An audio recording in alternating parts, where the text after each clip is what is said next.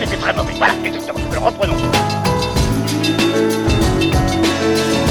T'as pas une gueule de porte-bonheur.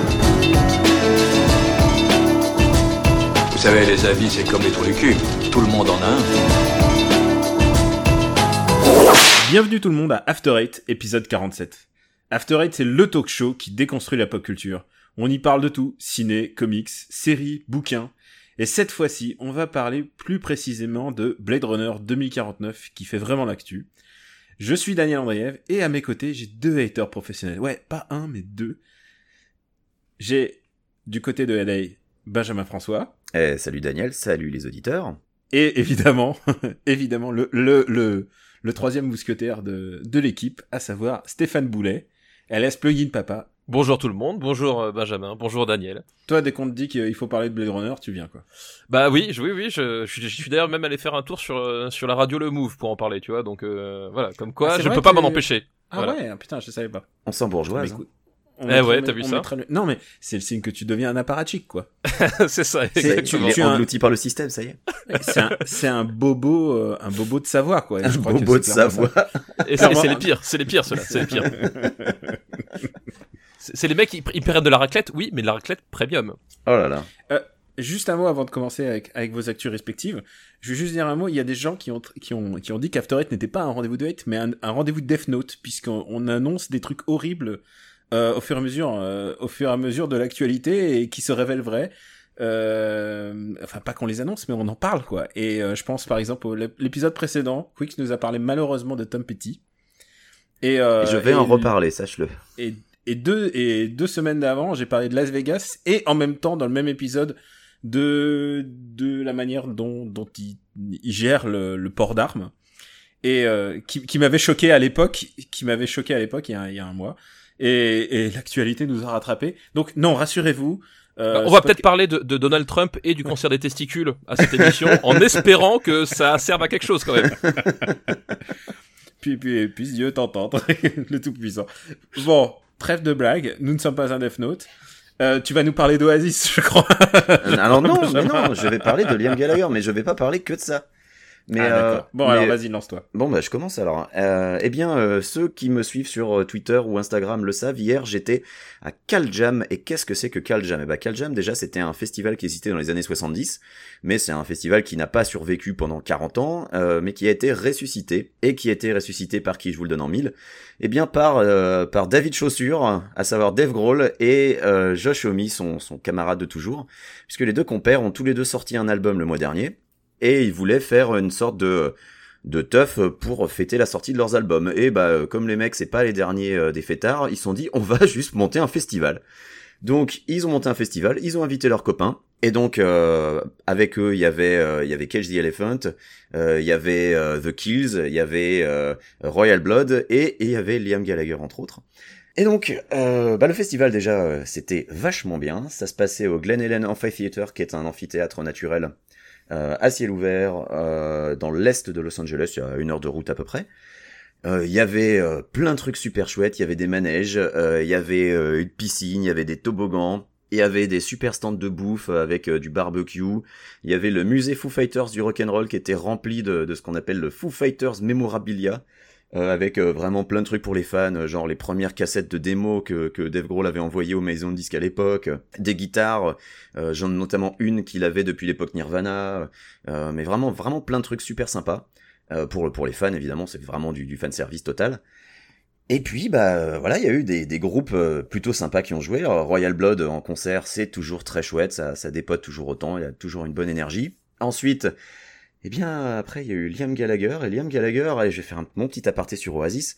Alors c'est pas seulement une question de goût, c'est-à-dire que j'ai jamais aimé la musique d'Oasis, mais euh, je me dis les mecs ils ont rempli des stades pendant des années, c'est que quelque part ils doivent quand même euh, voilà quoi, ils, ils, ils savent ils savent faire un truc. Euh, mais Et, a un- et tu as chanté du Oasis euh, à un karaoké il y a pas si longtemps, je te rappelle. Euh, écoute, j'étais, j'étais Oui, et en- je disant, ah, plus. en, di- en disant, en disant, ah, j'aime pas, j'aime Voilà. pas, j'aime pas, mais il l'a ça, quand même. hein. Ça, c'est pas impossible.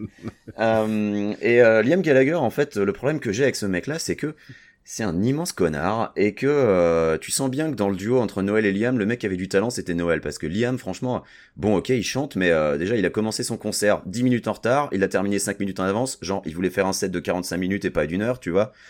Il a commencé en chantant faux les trois premières chansons, tu te dis putain mec, euh, au secours quoi. Bon après Un ça, hommage à Avril Lavigne, doute.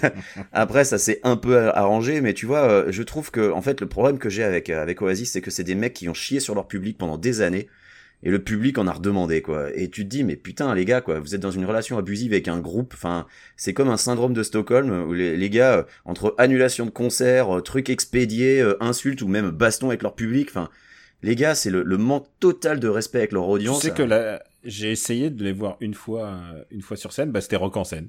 Et Ah, c'est la fois où ils ont annulé, c'est ça C'est la fois où ils ont annulé où parce qu'ils ont splitté. Ils sont cartonnés. Ouais, ils ont splitté et ils sont plus jamais remis ensemble. Et alors, c'est pas En fait, c'est dire- toi le Death Note, Daniel. Oui, et alors, alors la, C'est lui le point commun entre tout, en Mais fait. oui, Les c'est ça, mecs, exactement. les mecs, la précédente fois que je suis allé euh, à Rock en scène, c'était pas pour Oasis, c'était pour voir. Euh, euh, merde, j'ai un trou de mémoire maintenant. Euh, Ils ont disparu Euh, depuis aussi? euh, Amy Winehouse. Oh putain, Ah mais bah ouais. voilà, c'est toi, c'est toi. Mais oui, c'est genre, toi. genre vraiment, Euh. j'ai pas eu de bol. hein. Attends, rappelle-moi, Daniel, t'es au mariage de qui récemment? J'essaie de me souvenir. Il y a un truc? Ah, je sais pas. Le, un des derniers concerts que j'ai fait, c'est Phil Collins. Ah, ah bah là, c'est chaud. Pour Voilà. vraiment Allez, condoléances banque aux fans suisse de commence Phil Collins. doucement à suer là. Mais donc bref, voilà, donc euh, le, le- set de Liam Gallagher, c'était c'était c'était naze. Euh, bon après il a il a chanté quasiment que du Oasis parce que je je sais même pas s'il a enregistré un truc solo depuis euh, mais euh, euh, après je ne n'aimant pas leur musique, je suis pas spécialiste mais j'ai quand même reconnu certaines chansons donc je me suis dit voilà, bon là c'est du Oasis, c'est clair. Ensuite, il y avait Catch the Elephant, dont je pensais pas grand chose à la base. Et puis, en fait, en concert, c'est super chouette. Euh, à la radio, les morceaux que je connaissais étaient bon, un peu sympas, sans plus. Euh, donc, je- j'en attendais vraiment rien. Déjà, ils ont commencé avec euh, une cover de Tom Petty. Donc voilà, je- j'avais dit qu'on allait en reparler. C'était évident qu'il allait avoir des hommages divers et variés à Tom Petty, tellement il a influencé les, les chanteurs ici et les groupes ici. Euh, et donc ils ont fait une cover de Mary Jane, qui est une de ses chansons les plus connues et qui était très très bien. Et Catch the Elephant en concert, c'est sympathique, ne serait-ce que pour le chanteur qui est complètement cinglé, qui a commencé son concert en costard et qui l'a terminé en slip. Euh, donc régulièrement, il perdait des morceaux de vêtements. Euh, le type se, se bouge sur scène, il a une énergie de fou furieux et c'est vraiment très chouette. Et donc c'était là, c'était vraiment la surprise découverte un peu parce que voilà, c'est un, c'est un groupe euh, qui est sympathique à la radio, mais en concert, ça, ça a vraiment de la patate. Et puis, euh, bah ensuite, euh, il y a eu quand même les gros morceaux. Donc euh, Queens of the Stone Age d'abord. Euh, un set impeccable, un Josh super content d'être là, où on le sentait vraiment, tu sentais qu'il était chez lui et ça lui faisait plaisir d'être là.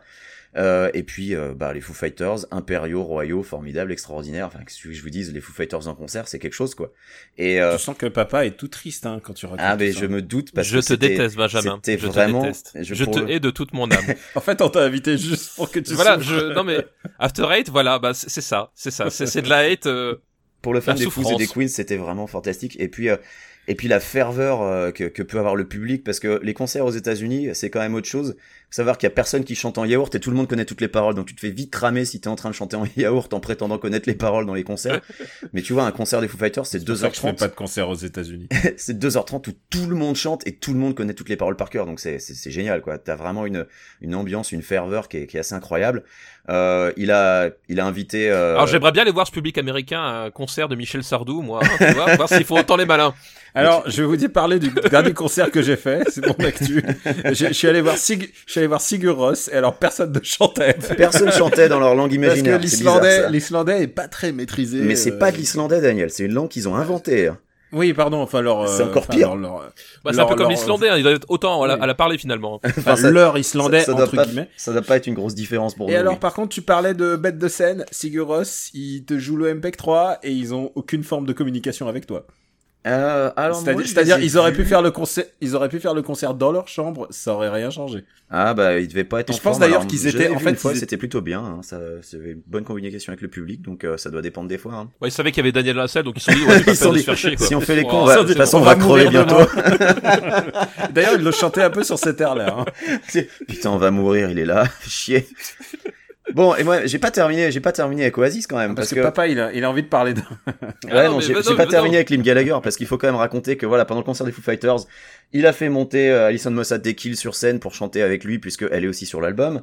Euh, qu'à un moment, euh, il fait venir Joe Perry d'Aerosmith parce que voilà, pourquoi pas. Euh, quand pendant My Hero, il y a eu un hommage à Tom Petty, bien sûr. Et euh, il a fait, il nous a, il a rickrollé euh, tout le public en faisant monter euh, Rick Astley sur scène, en commençant à prétendre jouer Smash Teen Spirit et en faisant Never Gonna Give You Up. Et puis, euh, il y a eu euh, toute dernière chanson, euh, quand Joe Perry était encore sur scène. Et là, ils disent, attendez, il nous, il nous faut, il nous faut un, il nous faut un mec supplémentaire. Il est où? Et là, on attend. Bah alors, euh, bon, on commence sans lui, on attend, on attend. Et puis voilà, le v'là qui débarque après deux minutes. Lim Gallagher, complètement torché, euh, arrive sur scène. Euh, parce que euh, on allait faire, euh, et ça y est, j'ai un trou de mémoire, on allait faire une chanson des Beatles. Et, euh, et donc ils se sont dit, on a un Britannique sur sur scène, euh, voilà, c'était comme Together. On a un Britannique sur scène, on va, on va, voilà, on va, on va s'en servir. Et Lim Gallagher, tu sens qu'il avait jamais répété le morceau, qu'il le connaissait pas. Il s'est pointé, il a fait euh, illusion pendant, allez, 15, 15, 30 secondes. Tu t'es dit, ok, il est en train de, de rattraper son set pourri qu'il a fait avant. Ok, je, je, je vais lui pardonner. Et là, il stole, il a oublié que après le premier couplet, en fait, le, le refrain démarre pas. Il y a un deuxième couplet et c'est ensuite que le couplet démarre, que le refrain démarre. Et là, t'avais l'impression de, de voir un mec bourré à un karaoké qui lance le mauvais truc au mauvais moment, tu vois. Il, il balance sa phrase, la musique part sans lui, et là, il se rend compte de sa connerie. Et là, tu te rends compte qu'en fait, il lisait les paroles sur un papier qui était scotché devant lui, quoi. Et là, tu te dis, mais putain, mais quel est tronc, ce mec! Et, et voilà. Et je voulais conclure tout ça en disant que, voilà, c'était un, un formidable festival. Et, euh, et que euh, ça- ça- pendant pendant tout le set de Lim Gallagher et en le voyant se toller sur Come Together à la fin, eh ben ça m'a rappelé euh, une, une certaine presse qui aime chier sur les Foo Fighters depuis 25 ans en disant que le groupe sert à rien et que euh, ils, ils ont jamais inventé la poudre, ce qui est vrai, hein, ils ont jamais rien inventé, mais mais les mecs ils remplissent des stades depuis 25 ans dans le monde entier et à côté de ça c'est la même presse qui se branle sur Oasis en espérant encore que les mecs reviennent alors que putain mais c'est des étrons. Laisse, laisse la presse en paix. Euh, papa, quel est ton actu Oui, parce que Daniel, il veut continuer à avoir des piges, tu vois, donc faut pas qu'on se, on, se- on se fasse des ennemis avec Tu ces gens-là. euh, tu sais, Moi j'aimerais bien qu'on soit euh, cohérent. hein. On peut aimer Oasis, euh, j'ai pas de problème avec ça, mais euh, derrière quand c'est pour quand c'est pour chier sur les Foo Fighters, alors que les gars, hein, je veux dire, euh, ils seraient ils seraient plus là s'ils étaient si mauvais que ça quoi. Enfin bref. Le pauvre euh, Gregor, il s'est pris un Wonderwall là par ta gueule. Euh, allez, à toi, papa. Ben, on va rester dans la musique parce que moi finalement j'ai j'ai rien d'aussi excitant que que d'aller voir Liam Gallagher euh, chanter mal à, à côté de Dave Grohl. Mais euh, je, je poursuis ma, ma carrière tardive de, de batteur. Euh, la dernière fois que j'en avais parlé, j'étais sur Highway to Hell et puis bah du coup maintenant j'ai ajouté euh, d'autres morceaux à ma Pléiade et euh, je suis très toujours très content de jouer de la batterie, euh, même si mes, je pense que mes voisins sont un peu moins contents. Mais Ah, Dis-moi que tu joues In Air Tonight. Parce que tu ressens, tu, tu, tu, tu es Phil Collins. Tu es le Non, bah, Phil je- Collins alors- de la Savoie. jamais je ne jouerai de Phil Collins, tu vois. Je préfère... Alors là, genre jamais. Non, je, non, je suis sur, en ce moment, je suis sur euh, From the Bell Tolls de Metallica et Back in Black de d'ACDC. Et, euh, et voilà, je suis très content de moi, malgré tout. Bah écoute, euh, c'est à toi qui va faire le prochain jingle du prochain projet de, Voilà, c'est ça, du exactement. Robotics Podcast Universe. Et euh, bah du côté, c'est c'est bon, c'est c'est tout? Ah, c'est tout. Ok. Moi j'ai fait extra euh, long donc il a fait extra court. ouais. Tu vois on se complète. Mon seul problème, c'est que j'avais mis beaucoup de soin à mettre sur pied ce petit jeu pour McLean. Vous avez caché un plan bien huilé. Ouais. Bah, puisqu'il est si bien huilé, ton plan, tu sais où tu peux te le carrer.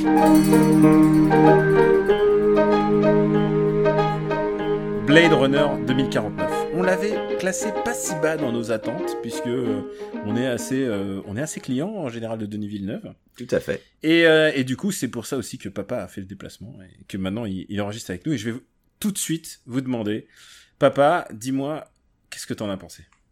Et bah, euh, tout de suite, sans, spoiler du tout, euh, c'est, euh, et bah écoute, j'ai, je pense, beaucoup aimé. Euh, et principalement parce que ça reste un film de Denis Villeneuve malgré tout le poids de ce que ça pourrait représenter de faire une suite à Blade Runner. Et voilà il a fait son film et je, voilà j'ai été conquis. Toi, toi Benjamin? Alors moi j'ai beaucoup aimé. Euh, j'avais un peu peur de pas comprendre parce que j'avais vu que le premier et j'avais pas vu les 2047 suites d'après, mais euh, j'ai trouvé ça vachement bien. Et, euh, et ça reste. J'ai trouvé que oui, comme comme dit papa, ça reste un film de Denis Villeneuve, mais ça respecte vraiment l'esprit du premier et ça ça étend l'univers. euh, et non, c'est c'est très très bien fait. Et alors qu'est-ce que c'est beau? Alors, moi, je, je vais être un peu la- l'avocat du diable parce que j'ai j'ai modérément, je sais pas comment me situer. C'est un film qui me, je lui vois des qualités euh, vraiment. euh, alors, j'allais dire objectives. Non, c'est pas évidemment rien d'objectif là-dedans. Mais euh, la- genre la photo de Dinkins, euh, qui est un mec, euh, un nom, un nom qu'on cite à peu près à tous les épisodes de Super Ciné Battle. Voilà, dès qu'on peut cla- classer Roger, euh, enfin placer Roger Dickens dans une discussion, on le fait. Voilà, Puisque donc- c'est le mec le plus injustement euh, moins- Boudé. boudé, boudé par la profession, alors que ce mec a, euh, a fait la photo de, de 8 milliards de films qui sont vos préférés, je le sais. Euh, Les, enfin, les, les, frères, les frères Cohen, même les, les Villeneuve. Enfin, c'est un, c'est un régulier. euh, Ah oui, régulier- c'est un, ouais, c'est un des plus grands directeurs de la photo qui existent aujourd'hui.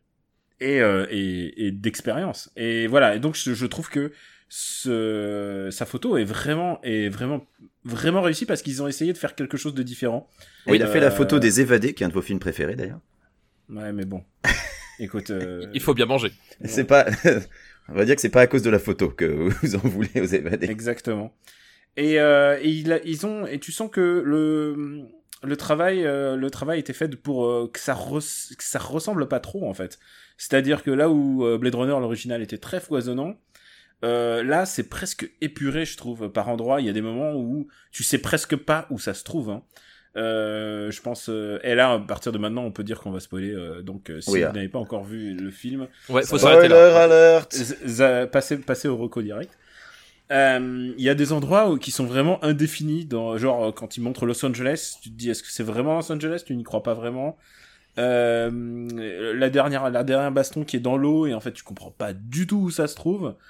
Bah si. Euh, Du coup, euh, ah non non, euh, moi Ah j'ai- bah attends, t'as dormi pendant le film parce que tu as un plan très clair qui montre exactement où c'est cet endroit.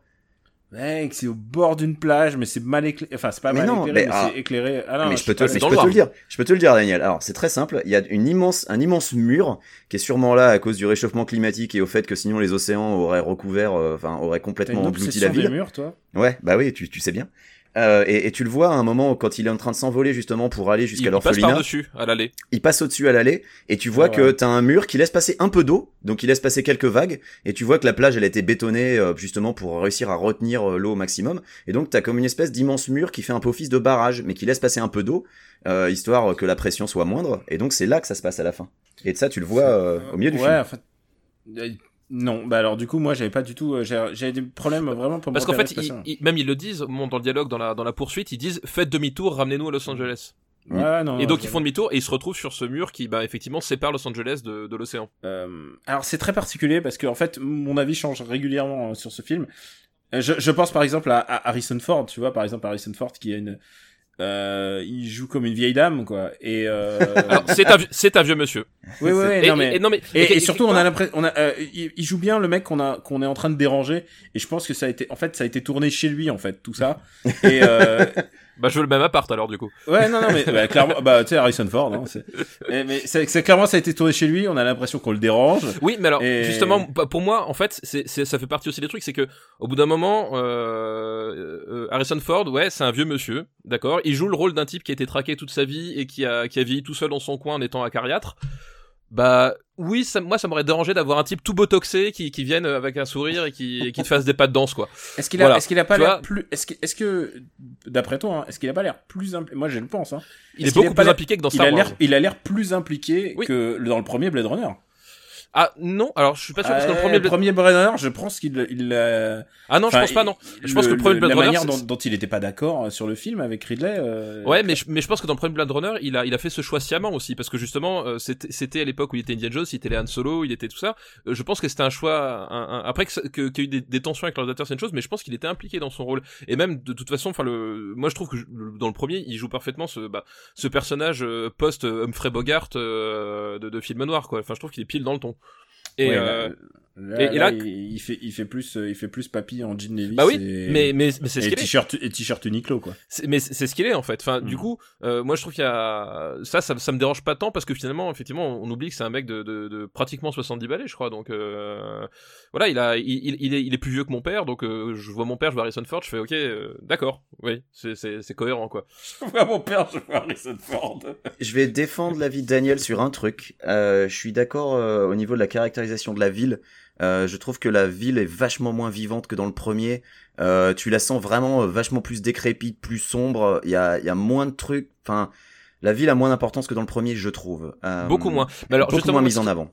C'est ce que j'allais dire. C'est c'est peut-être pour moi l'une des la première qualité parce que c'est pas la seule, mais la première qualité, c'est que il, il réussit vraiment à se détacher du premier. C'est-à-dire que tu sens que c'est quelqu'un qui a beaucoup regardé Blade Runner, euh, qui a beaucoup étudié euh, et, qui, s'est dit ok je vais pas tomber dans le piège de faire la même chose mais en, mieux ou en différent au choix. Enfin et que justement la ville n'est plus un personnage contrairement au premier Blade Runner et, euh, même tu, vois cette espèce d'obsession d'avoir des, des endroits suréclairés euh, notamment les, séquences à Las Vegas, les choses comme ça. Enfin, t'as vraiment un rapport à, l'urbanité qui, est vraiment complètement différent. Tu, sens qu'il a voulu se, détacher de ça parce que quelque part, il savait que c'était pas là-dessus. Enfin, il pouvait pas concurrencer le premier Blade Runner là-dessus en fait. Et euh, tout le film, à mon, à mon sens, est construit sur cette intelligence de euh, ok, je, je sais que je, je fais une suite à Blade Runner, je sais que je vais forcément être comparé, et du coup, euh, ça sert à rien que j'aille chasser sur les mêmes terres, euh, voilà. Et t'as plein d'éléments comme ça, et pour moi, la ville, effectivement, elle est beaucoup moins euh, prégnante et beaucoup. Et comme dit, c'est plus un personnage, c'est vraiment un décor pour le coup, mais en même temps, je trouve que ça, ça sert le film, c'est-à-dire que du coup, ça, ça, ça te, ça te met à distance par rapport à cette comparaison que tu peux faire avec le premier, euh, le premier film. Et euh, non, mais du coup, moi aussi, ce que, voilà, ce que je disais, c'est que c'est un vrai film de Denis Villeneuve parce que tu, tu, déjà, tu retrouves toutes ces thématiques.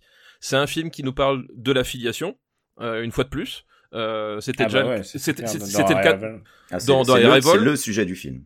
C'est le sujet du film. C'était le cas dans Arrival, c'était le cha- c'était le cas dans Incendie.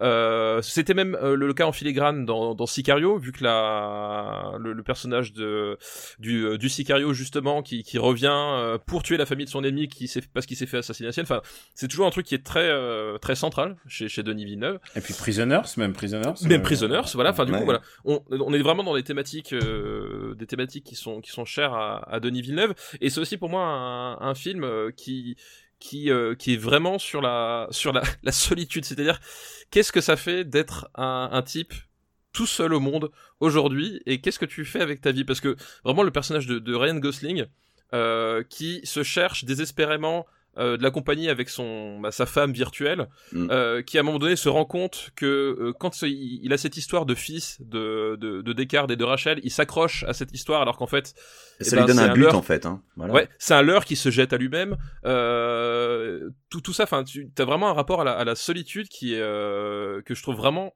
extraordinaire dans, dans, ce- dans ce film-là. Et euh, enfin, moi, une, une des scènes plus marquantes, c'est quand euh, c'est quand euh, on lui apprend que les, souvenirs qu'il a sont des souvenirs qui ont vraiment été vécus.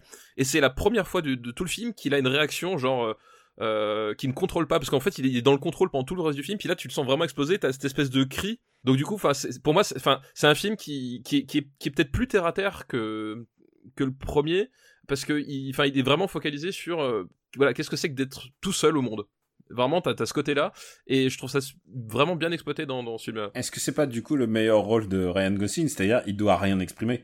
Bah oui, mais alors en même temps, euh, moi, il y a Ryan Gosling, il y a un truc, euh, on peut lui trouver toutes les qualités ou non qualités du monde.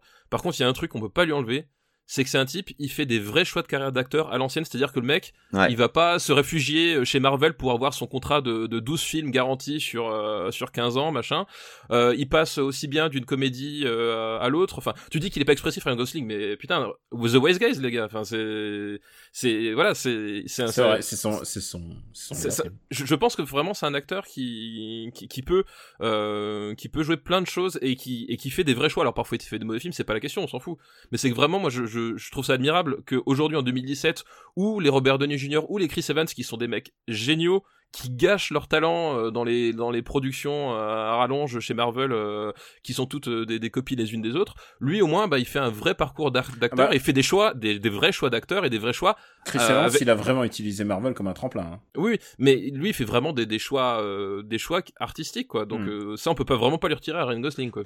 Moi, j'ai adoré Only God Forgives. Je sais que c'est pas une opinion super populaire, mais je, mais je cautionne tout à fait ce que tu en train de dire, on, papa. t'entend, on t'entend plus, on t'entend plus. Et euh, quid alors de, de cette amourette? Parce que moi, à mon avis, c'était peut-être le truc le plus intéressant en fait du film. C'est euh, c'est l'histoire d'amour qu'il entretient avec euh, avec cette espèce de De femme virtuelle. Cette espèce de her qui était euh, cachée dans le film en fait dans les 2h30 parce que euh, je suis désolé moi par contre c'était à des moments où il y avait piquage de nez évidemment. Euh, Qu'est-ce que vous en avez pensé? Bah, moi, je trouve, je la trouve très réussie et pour le coup, je, moi je trouvais que c'était vraiment le truc chouette du film. j'ai jeté un pavé dans la barre. J'ai trouvé ça vachement plus réussi que Heure où je m'étais fait un peu chier parce que c'était un film qui était très très très intellectualisé là-dedans. Et alors que là, dans Blade Runner, c'est un film qui est très intellectualisé aussi, mais justement, c'est la partie la plus charnelle du truc. Et pour une fois, j'ai cru à cette espèce de d'histoire d'amour entre un, un homme, bon, c'est un répliquant, mais dans finalement au bout du compte ça change pas grand chose et une intelligence artificielle. Et justement ça fait ça participe au rapport de ce que je disais c'est c'est à dire que euh, ce type là qui qui qui, a conscience euh, de, que sa vie est tellement vide qu'il a besoin de de quelqu'un. Et euh, et voilà et moi la, la scène qui est extraordinaire c'est quand il se rend compte que finalement sa femme ce n'était qu'un produit. C'est à dire que quand il rencontre l'hologramme géant de Joy euh, qui, euh, qui, qui, qui l'interpelle et qui lui dit euh, tout ça, est-ce que tu peux faire, euh, qu'est-ce que tu veux faire avec moi, tout ça. Enfin vraiment, t'as, t'as ce côté, euh, t'as, t'as tout ça qui se casse en fait, parce qu'à un moment donné, il, a, il s'est vraiment passé quelque chose. Enfin pour lui oui, mais est-ce que ça, ça a vraiment comblé le vide qu'il avait en lui? Je pense pas. Mais il y a un côté cohérent aussi, avoir un répliquant qui finalement a une femme qui est une intelligence artificielle, parce que voilà, c'est Oui. tous les deux des produits, c'est tous les deux des, des machines entre guillemets.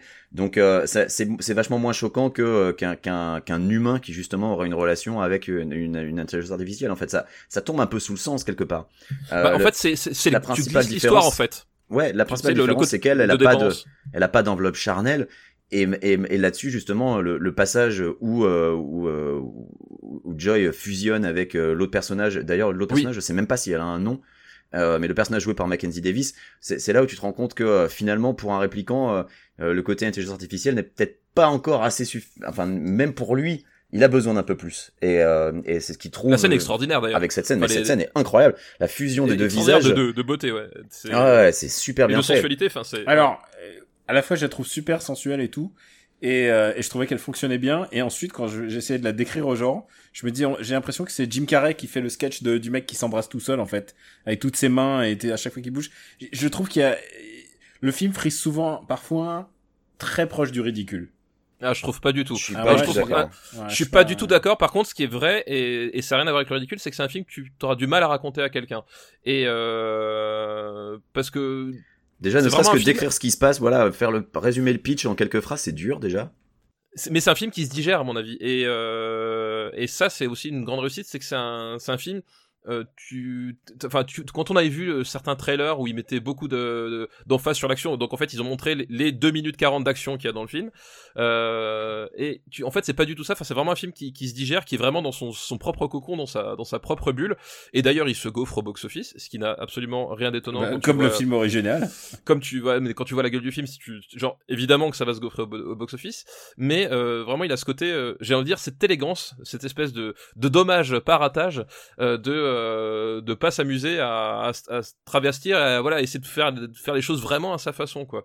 Et je le trouve pas du tout ridicule à, à aucun moment. Enfin moi je j'ai eu j'ai du mal à rentrer dedans. Ah, mais il est peut-être pas- aussi- par contre, il est pas drôle à un seul moment, ça c'est Oui. sûr. j'ai eu du mal à rentrer dedans, mais c'est peut-être aussi parce que je l'ai, je l'ai fait littéralement après une journée de classe et j'avais dormi 4 heures la veille, donc euh, la première heure c'était un peu compliqué.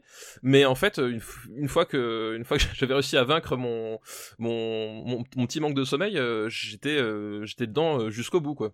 Et euh, je suis pas d'accord une fois de plus, Daniel. Il y a quelques moments drôles, notamment les interactions entre Gosling et, et Ford. Et ouais, et Euh, ouais, les interactions entre K et Descartes, il y a plein de passages drôles Oh, justement. ouais, alors moi j'ai l'impression de vraiment de voir un vieux. J'ai l'impression de voir Bakri et euh, Bakri qu'on a emmerdé et qui Non, fait, mais- Ah, on- Oui, vient mais encore non, fous le ça, jeune con. quand il vide du whisky au sol pour le clébard ou quand quand Gosling traverse le mur alors que le Ford vient d'ouvrir la porte. Enfin, tu vois, mais il y a, il y a pl- plusieurs passages où euh, qui sont euh, volontairement drôles et, euh, et ça tu peux pas tu peux pas le retirer au film. Et puis, et puis Moi, ça même, m'a- et puis ça même, m'a- ça m'a pas, ça m'a pas vraiment fait marrer. Et puis Et- même le t'as t'as ce, t'as ce côté aussi euh, ça fait euh, ça fait 35 ans que internet se, se déchire sur Descartes est-il un répliquant ou pas? Alors voilà, ça, c'est- ça c'est mon principal grief Ah, moi, au que- contraire, c'est- Ah bah, au moi, je contraire, trouve ça génial. Ah non, non, là, les génial. mecs, les mecs, c'est que, c'est que pour moi, Blade Runner, l'original, c'est un film de mystère. C'est un film où... Mais ils répondent pas à la Mais question. il y répond pas à la question. Il répond pas, Bah, justement. si. Mais non, Si, mais si, non. bah si. Go- mais non, pas du tout. Gosling lui dit, euh, à propos du chien, lui dit, est-ce que c'est un vrai ou pas? Et Harrison Ford le regarde, lui fait, euh, je sais plus, il fait un truc genre d'après toi ou euh, qu'est-ce que ça Enfin,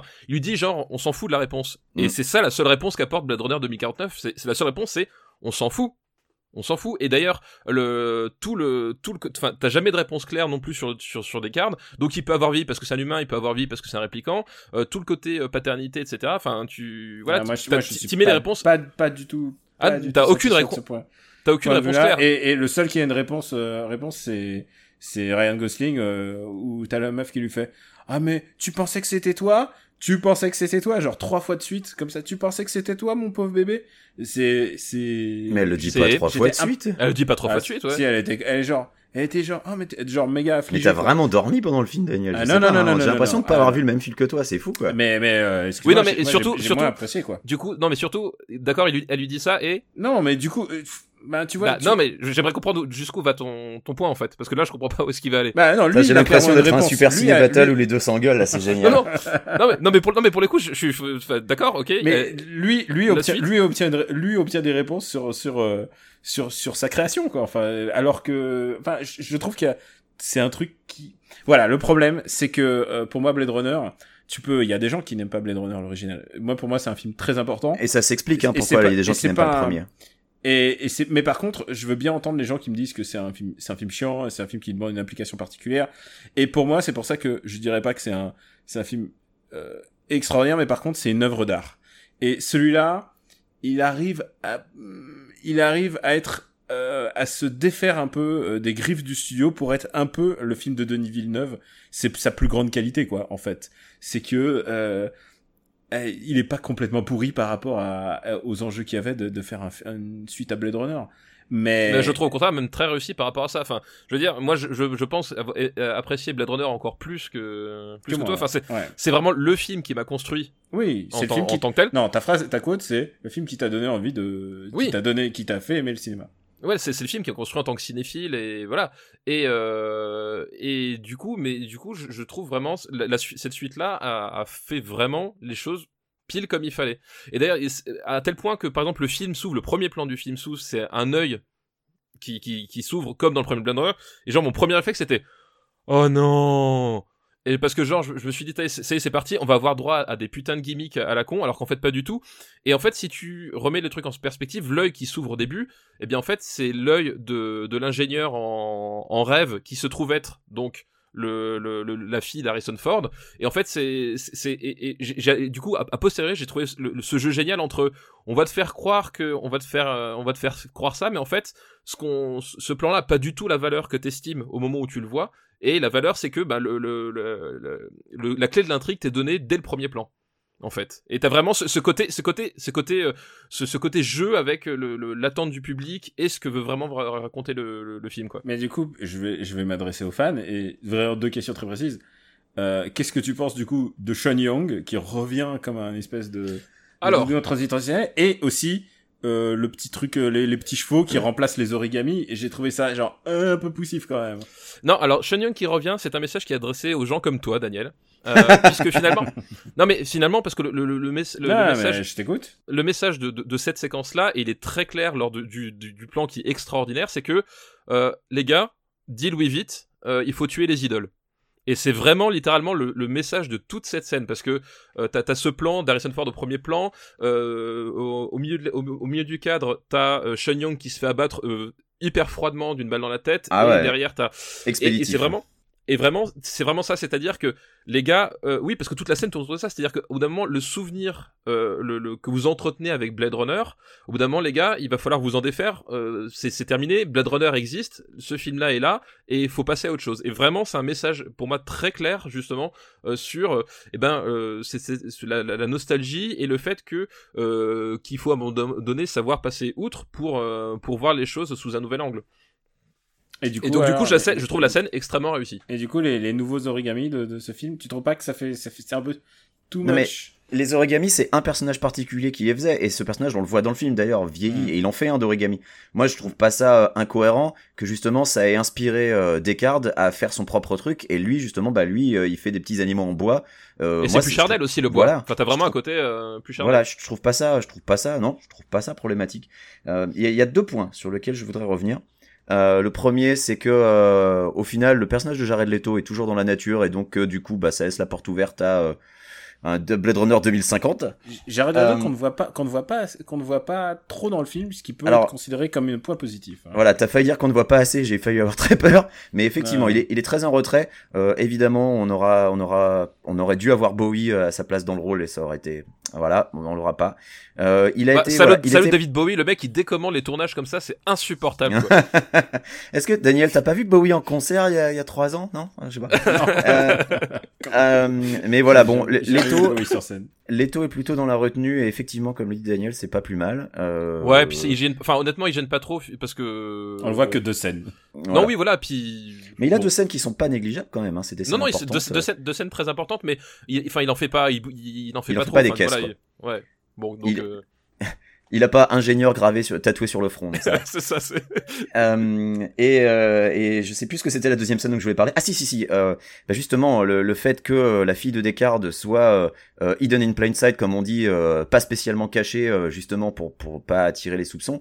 Euh, J'ai trouvé ça quand même un peu chaud qu'à la fin, euh, tu vois, elle, est- elle est dans cette espèce de de de- d'immeuble.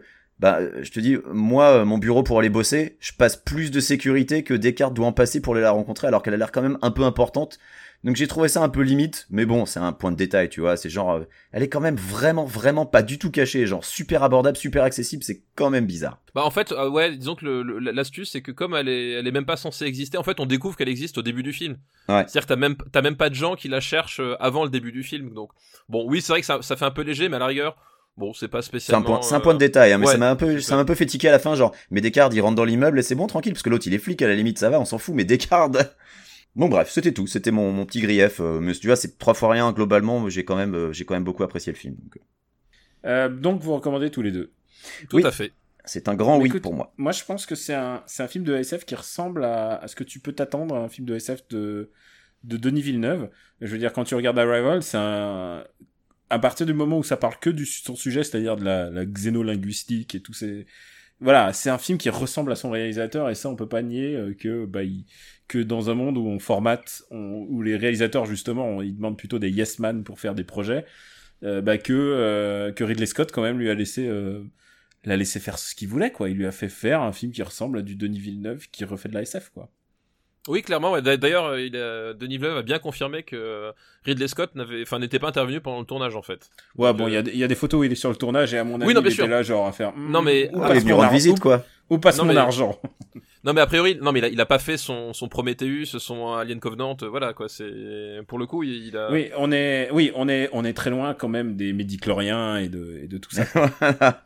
Bah écoutez les gars, j'ai hâte de vous entendre le classer quand vous serez dans les années 2017.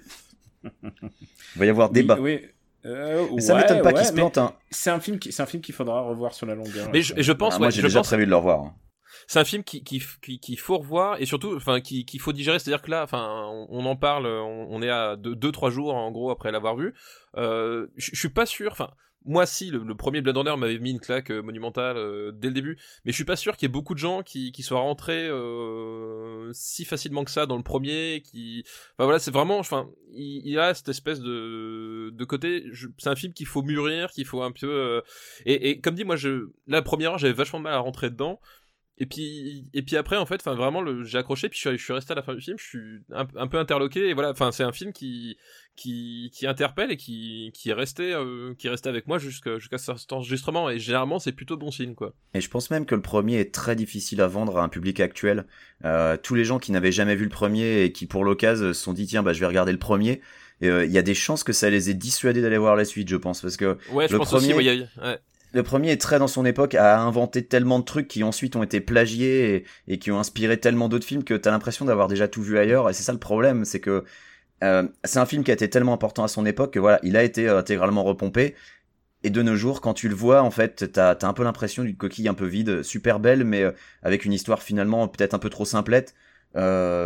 qui, qui n'a plus l'impact qu'il avait pu avoir à l'époque. Enfin, en tout cas, c'est comme ça que je le vois. Moi, j'ai eu la chance de le voir quand j'étais vraiment très jeune, mais tu vois, euh, que je l'ai montré à ma femme pour quel- la première tu, as- fois. tu avais quel director's cut Est-ce que tu à l'époque, je l'avais vu à la télé, donc je sais pas quel cut c'était, mais À- depuis, À, l'époque, c'était la version cinéma européenne. ouais. Un film qui, Mais de- film mais qui a quand depuis- est saccagé dans ses différentes sorties. Quoi.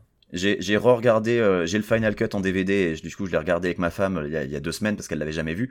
Et elle elle a eu vachement de mal à rentrer dedans et pour elle euh, c'est un peu fait chier quoi. Et elle a, elle a dit que ouais elle voit pas elle voit pas où est le où est le truc génial. Et en fait euh, on en a discuté et, euh, et c'est vrai que le, le principal problème c'est que quasiment tous les trucs qui sont vraiment bien dans Blade Runner tous les trucs que Blade Runner a apporté bah voilà ça a été pillé à droite à gauche euh, et donc euh, du coup elle avait l'impression de, de rien voir de nouveau quoi. Sauf, Bah, sauf- c'est- sauf ça- le ça- parapluie qui éclaire, ça on l'a jamais revu. Je sais pas pourquoi. Non mais c'est non mais c'est c'était un film qui, qui qui demandait un minimum de fin de de voilà qui qui qui, déstabilisait euh, qui qui déstabilise et qui demande un minimum de d'implication pour pour rentrer dedans aussi c'est aussi le cas de Blade Runner 2049 et je pense que euh, c'est un film qui peut 2000 2049 c'est vraiment un film qui peut avoir un pas un statut comparable parce que je pense pas qu'on arrivera un jour à avoir un statut comparable mais qui euh, qui qui risque de faire parler de lui dans les années qui viennent euh, contrairement à tant d'autres qu'on a déjà oublié et qui étaient sortis il y a six mois quoi. Mais il se il se plante vraiment au box office le film parce que moi la salle A était priori, complète ouais. après c'était le premier soir donc euh, c'est peut-être Ap- pour ap- ça mais- Après, moi, d'après ce que j'ai lu euh, cet après-midi, euh, c'est, ça a l'air d'être assez, euh, assez compliqué pour lui au box-office, quoi. Mais bon. bon Vous m'avez traité d'abruti? Oui. Je pratique les arts martiaux, judo, aikido, karaté. La première chose qu'on nous apprend, c'est le contrôle. Un type me traite d'abruti, je ne cogne pas, je le regarde et je m'en vais. Eh ben tire-toi alors. Vous avez de la chance. Allez pour les chariots effilés. Hum, Vous avez de la chance. Gros connard. Vous avez de la chance. Aider. After Eight est un titre trompeur parce qu'à la fin on balance nos recommandations. Qui c'est qui veut commencer? Bon, vas-y, vas-y, papa, vas-y. Voilà, on a fait s'interrompre. Euh, donc oui, bah moi, ma recommandation, c'est que euh, je pallie au fait que Benjamin François c'est un très mauvais ami, euh, puisque euh, nous en avions parlé euh, dans une émission ensemble il y a quelques temps. Quelqu'un de son entourage lui a offert le, les coffrets des deux premières saisons du Bureau des légendes. Et, et Et je remercie, hein, c'est, un très chouette cadeau, hein, j'ai juste toujours pas eu le temps Et de que- regarder. Et qui et qu'il ne les a toujours pas regardés alors qu'entre temps il s'est tapé euh, l'intégrale des, des comédies avec Dwayne Johnson hein, Des donc, Fast and Furious aussi. euh, Fast and Furious, donc faut quand même savoir qu'il a un sens des priorités qui est pas forcément voilà donc si j'étais ami je serais extrêmement vexé déjà Mais c'est compliqué, ma chère étendre ne parlant pas le français, euh, faut que je, tu vois, il faut que je trouve des sous-titres anglais, enfin c'est compliqué. mais du coup bah moi j'ai en profité pour euh, pour regarder et euh, et ben c'est vraiment vraiment vraiment euh, vraiment très très très très bien. Enfin euh, comme je disais moi le, le bureau des légendes quand j'entendais le titre j'avais peur d'un truc euh, fantastique un peu euh, un, un peu pourri à la, la Buffy contre les vampires. C'était complètement gratuit. Ne vous énervez pas.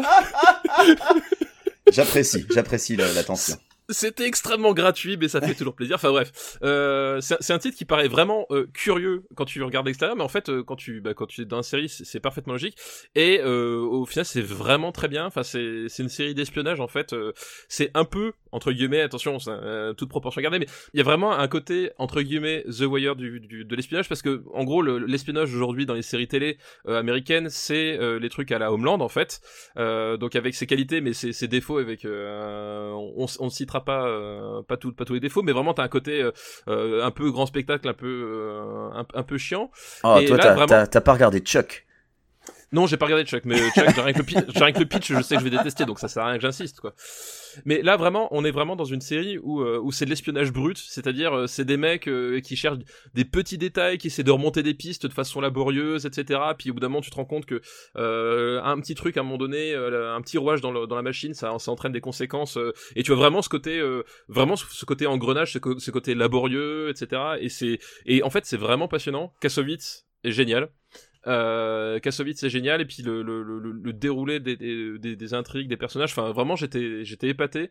Euh, je regarde pas beaucoup de séries françaises hein, parce que moi les séries françaises j'étais resté à Maggie et euh, et euh, les trucs comme ça. Donc et à euh, Sabrina les- Oops, Samantha Oops. Samantha Oops et vraiment j'étais euh, enfin la, la saison on se l'est enfilé en, en quelques jours euh, parce que on, on- voilà on était poussé vers le vers le truc et c'est vraiment enfin je recommande vraiment chaudement euh, le bureau des légendes et il paraît qu'en plus là la saison 1 c'est c'est la moins bonne de toutes donc j'étais vraiment hâte hâte de découvrir la suite Bon, à toi Benjamin, en sachant qu'on va offrir le DVD box de Jamais deux sans toi. à- Ah non mais attends, attends.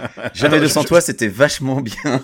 je, je- je vais regarder, euh, je vais regarder Marley et moi ou c'est quoi ton, ton film de merde là que tu m'as obligé à voir là Ah, c'est euh, pas moi, c'est pas moi, c'est la liste qui. C'est t'a- la liste, c'est ça. C'est la donc, liste qui t'a dit, qui t'a dit, voilà ce que tu dois voir. donc, donc s'il te plaît, je, je donne assez Non, mais personne. Tu voilà. peux, ab- tu peux abandonner l'idée et, et à ce moment-là, il y a que moi qui vais le, qui vais le juger. Mais Marley et moi, je, quand papa en a parlé, c'est vrai que tout de suite, j'ai toujours l'affiche qui me revient où t'as l'impression que c'est la, la, la comédie gentillette avec Owen Wilson et Jennifer Aniston et un chien. Et en fait, il paraît que c'est super triste comme film. Donc, euh, écoute, tu, tu Pas de verras bien. spoiler, Pas de Pas spoiler. de spoiler. On en parlera dans le prochain Super Ciné Battle, je te le garantis. À toi, à toi Ben. Ben moi, je vais parler d'un autre truc qui a fait pleurer des gens. Euh, il s'agit de, de Cuphead. Euh, Cuphead qui est donc euh, Pardon. finalement enfin sorti. Excuse-moi, je... Dommage Non, non, tout sage, euh, papa. dommage, Euh, tout, dommage tout sage, c'est ça. Euh, donc Cuphead, euh, c'est le jeu euh, qu'on attendait depuis trois ans, euh, qui est un run and gun, qui à la base ne devait ne devait être qu'un boss rush avec une esthétique vieux cartoon des années 30. Et sur ce point-là, c'est incontestablement réussi, c'est vraiment génial, visuellement c'est extraordinaire, Euh, il y a des petits détails partout dans les décors, les animations sont super, euh, le design des personnages est vraiment vraiment merveilleux, les ennemis ont tous une gueule, des mimiques, une personnalité vraiment incroyable. Euh, L'ambiance sonore euh, n'est pas en reste avec des musiques jazzy qui sont vraiment super chouettes. Et honnêtement, je suis sûr, d'ailleurs, je crois avoir vu passer qu'il y a un vinyle qui est sorti avec toutes les avec toutes les musiques, mais euh, mais jetez-vous dessus, c'est c'est extraordinaire. Ouais, même pas 100, Et c'est un 100 jeu. dollars. Ouais, alors bon, jetez-vous dessus euh, si vous êtes un Il peu il y a aussi, il y a aussi le MP3, euh, enfin le, le truc qui est Le MP. À moins cher. Bon, euh, bah, prenez les MP3 et puis prenez. De toute façon, si vous avez une platine vinyle, vous êtes un hipster, ça vous dérange pas de claquer 100 dollars dans un disque. Bref, euh, Cuphead, le, et, et principalement euh, le principal reproche qui lui est fait, c'est que c'est un jeu qui est difficile. Euh, et c'est vrai, c'est un jeu qui est très difficile. C'est euh, un jeu qui demande énormément euh, de- d'implication, qui demande euh, d'insister, d'apprendre les patterns de- des ennemis. C'est un peu le Blade. Runner 2049 euh, du jeu de plateforme, j'ai envie de dire quelque part. Merci Et, de dire euh, Blade Runner et pas Dark Souls pour une fois. Et, et c'est un jeu, mais j'y venais Daniel, mais c'est un jeu qui euh, qui est extrêmement euh, qui est extrêmement juste dans son approche parce que tu te bats contre le jeu, tu ne te bats pas contre la maniabilité. Oh non, Donc non, pas ah non, comme dans Dark Souls. pas sur, sur Dark Souls. euh, Mais t'as pas, t'as non, pas non, non, non, tort. non. Euh, je suis euh, obligé d'être du côté de Benjamin. Vraiment. Voilà. Ah non, mais euh, pff, allez vous faire. Et, et Cuphead est un jeu qui n'est jamais injuste. Euh, alors oui, euh, des fois il y a des petits soucis où euh, il y a un, un, un- un truc qui va arriver de derrière et euh, quand tu le sais pas forcément la première fois, bon bah la deuxième fois tu fais attention.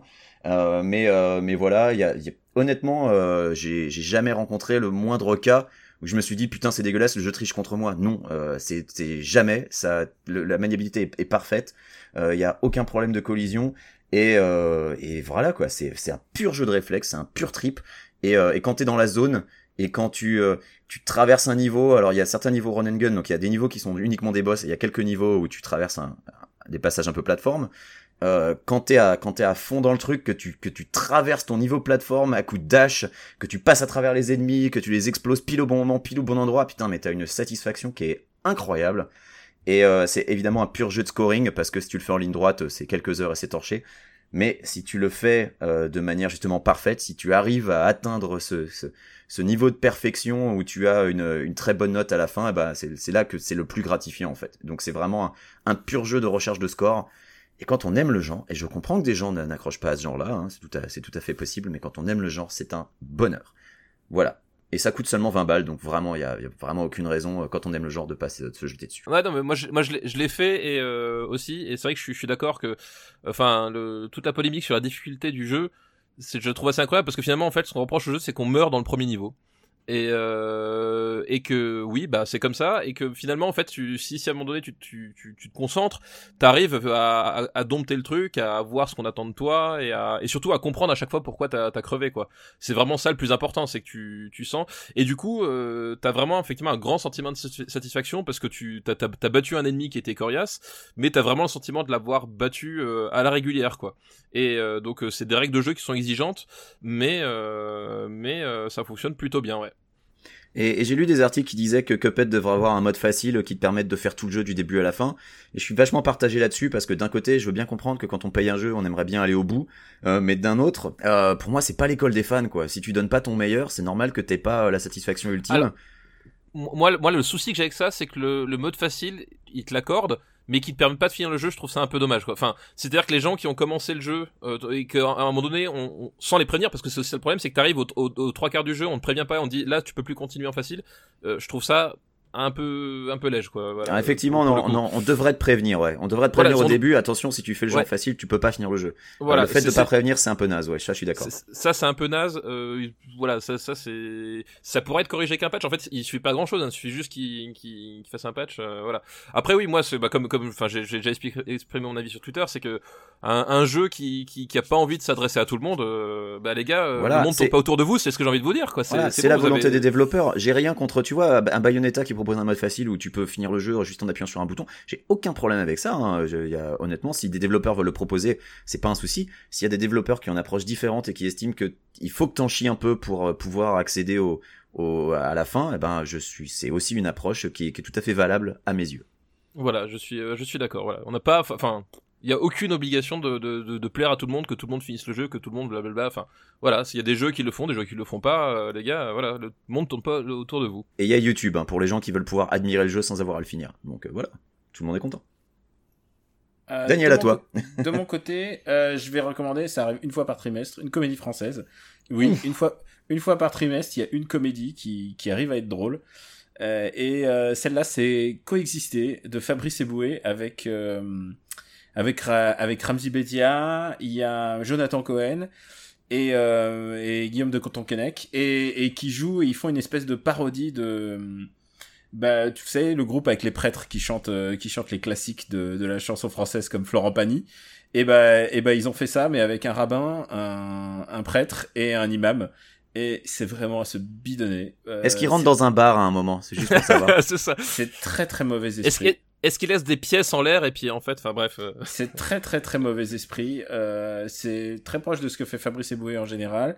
Et, euh, et je le recommanderais pas si c'était pas drôle parce que putain, euh, je vois pas assez de bonnes de comédies drôles en ce moment. Donc euh, donc ouais vraiment coexister ça sort là et, euh, et c'est vraiment très réussi quoi. Tant mieux parce que c'est casse-gueule en plus comme sujet, donc euh, si c'est réussi. Ah ouais non non non, non. Ouais voilà le truc c'est que c'est quand même très mauvais esprit.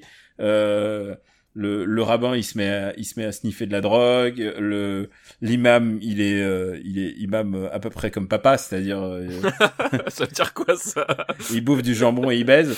Euh, Ah, j'ai cru que t'allais dire, il portait des sandales avec des chaussettes en dessous, mais ça va. et euh, non ouais donc c'est c'est et puis évidemment il y a des pédo jokes euh, sur le prêtre. Enfin vraiment il y a c'est c'est la totale mais c'est vraiment très très réjouissant. Donc euh, je vous recommande coexister euh, de Fabrice Eboué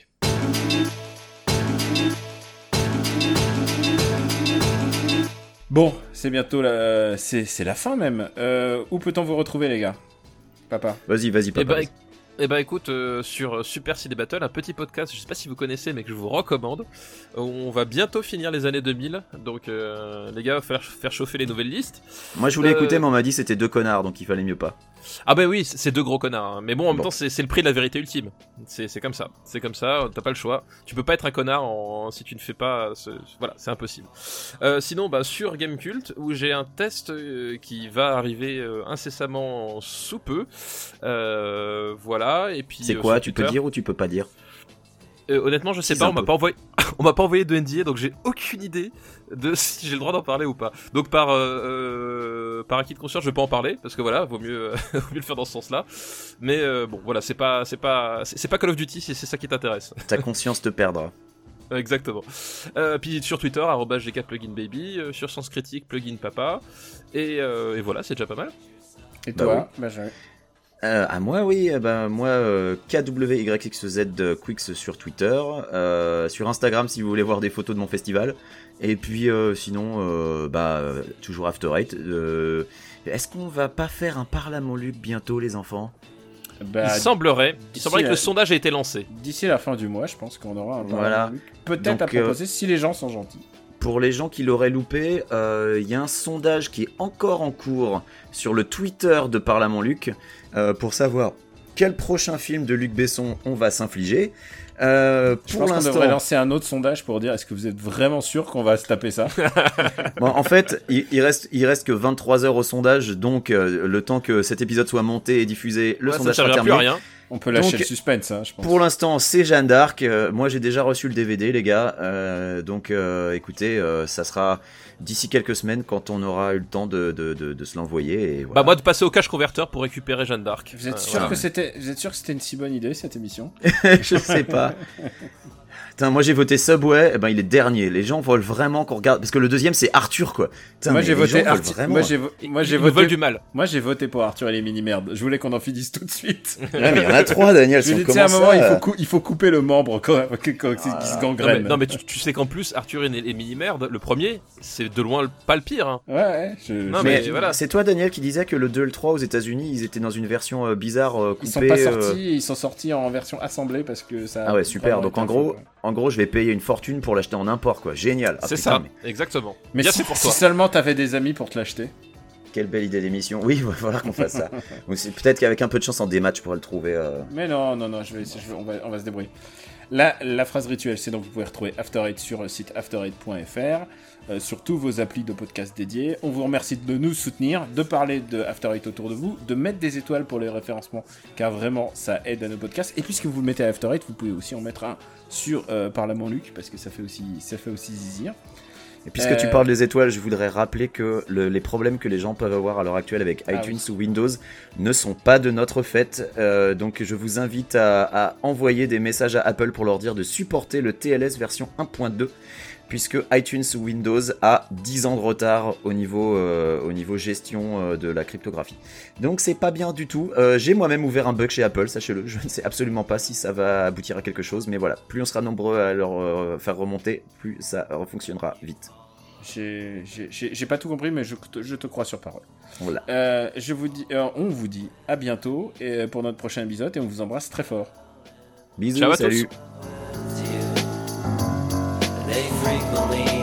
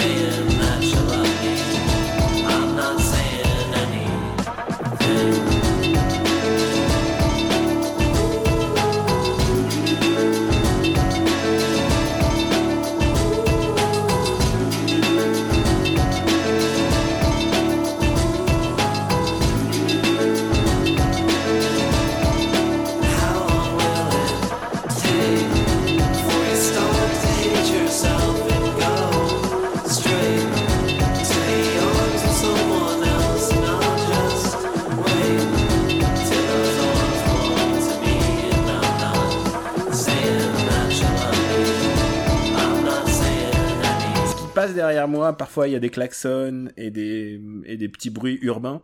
Euh, c'est parce que j'enregistre pas de chez moi. Je suis en ce moment euh, sur le dans le même pays que que Benjamin François, mais sur la rive la côte est. La Corée du Nord. et... donc. Et, euh, et et donc du coup euh, même même au 20e 24e étage où je suis, il y a quand même beaucoup de bruit de urbain. Rappel- Rappelons que tu es dans la Trump Tower, hein. c'est ça. Non. Et euh, non pas du tout. Et euh, S'il y a de l'écho, c'est à cause des murs en or, c'est réfléchissant. voilà, exactement. C'est pas très bon pour l'acoustique.